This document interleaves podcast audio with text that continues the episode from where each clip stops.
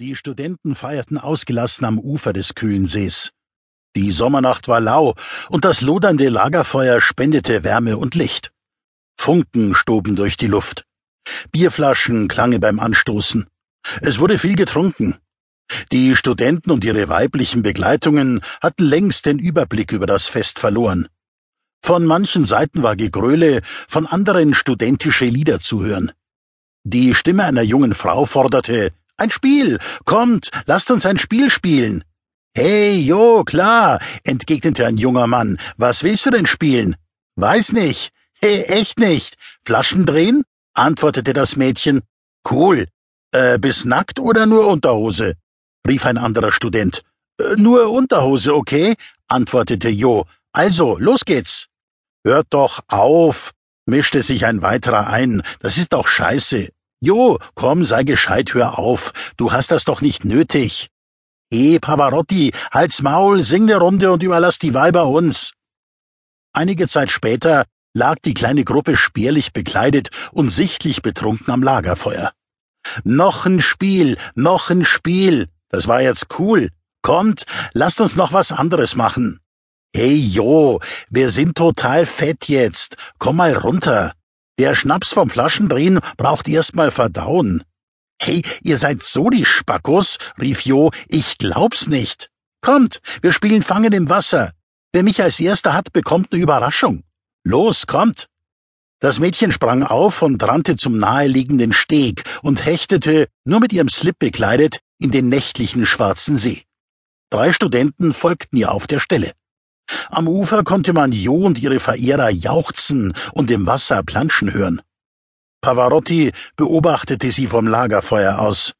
In seinem Blick war blanker Hass zu erkennen. Bayern und Mord. Die Bayern sind ein hinterlistiges Volk, frage nicht. Manche würden behaupten, hinterfotzig. Das zeigt sich gerne auch bei den Wirtshausschlägereien, wenn dir einer aus heiterem Himmel den Maskrug über den Schädel zieht also von hinten, weil vom Delinquenten nicht gesehen werden. Wichtig. Daher hinterfotzig. Da kannst du den Bayern haben. Vordergründig eher selten. Wenn du ihn ärgerst, wird er dich nicht öffentlich zur Rede stellen oder Kontra geben. Nein, eher nicht. Vielleicht brennt er dir aber irgendwann mit seiner Zigarette ein Loch in den Mantel. Das ärgert nämlich dann dich. Und das viel länger als ihn. Gewalttätig wird er auch hat ja der Münchner Kessel beim G7-Gipfel seinerzeit gezeigt, wo der damalige Ministerpräsident sich nicht entschuldigt, sondern gemeint hat, das harte Hinlange der Polizisten ist bayerische Art, mit der du in Bayern rechnen musst. Auch das Morden, das hat in Bayern Tradition.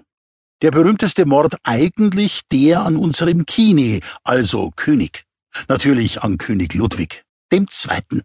Brauchst du aber in Bayern nicht dazu sagen, weil ja eh klar. Aber erklär mal einem Amerikaner, dass es da auch einen ersten gegeben hat. Entsetzen. Oder er glaubt's dir ganz einfach nicht. Die meisten Bayern behaupten, der Kine sei natürlich umgebracht worden, weil guter Schwimmer und daher nie, also nie wäre er ersoffen im Starnberger See. Wahrscheinlich war es ein preußischer Spion. Oder noch viel schlimmer, was manche meinen, das eigene Adelsgeschlecht. Weil untragbar, der König geldmäßig und überhaupt. Bayern ein Mordsland, oder? Bei der Sendlinger Mordweihnacht von 1705 hat's beim Bauernaufstand gegen die Österreicher wirklich nicht an Morden gefehlt. Da ist der Schmied von Kochel hinterrücks umgebracht worden und aus was. Genauso wie der Wildschütz Jännerwein. Von hinten erschossen vom Jagdgehilfen Pföderl am Peißenberg. Den Schmied hat's wahrscheinlich nie gegeben, den Jännerwein schon. Auch mysteriöse Morde kann der Bayer. Ende des 19. Jahrhunderts Doppelmord in der Einöde von Obergrub, Pfarrgemeinde Gebensbach. Ein Ehepaar wird erschlagen. Der Mord bleibt 95 Jahre ungeklärt. Toppt nur noch 1922 der Mord im Einödhof hinter Kaifeck bei Schrobenhausen. Dort wurden sechs Personen, darunter sogar zwei Kinder, erschlagen. Es hat Tage gedauert, bis der Mord entdeckt worden ist. Täter bis heute unklar. Angelegenheit extrem düster. Und München, wirst du fragen? Jetzt pass auf.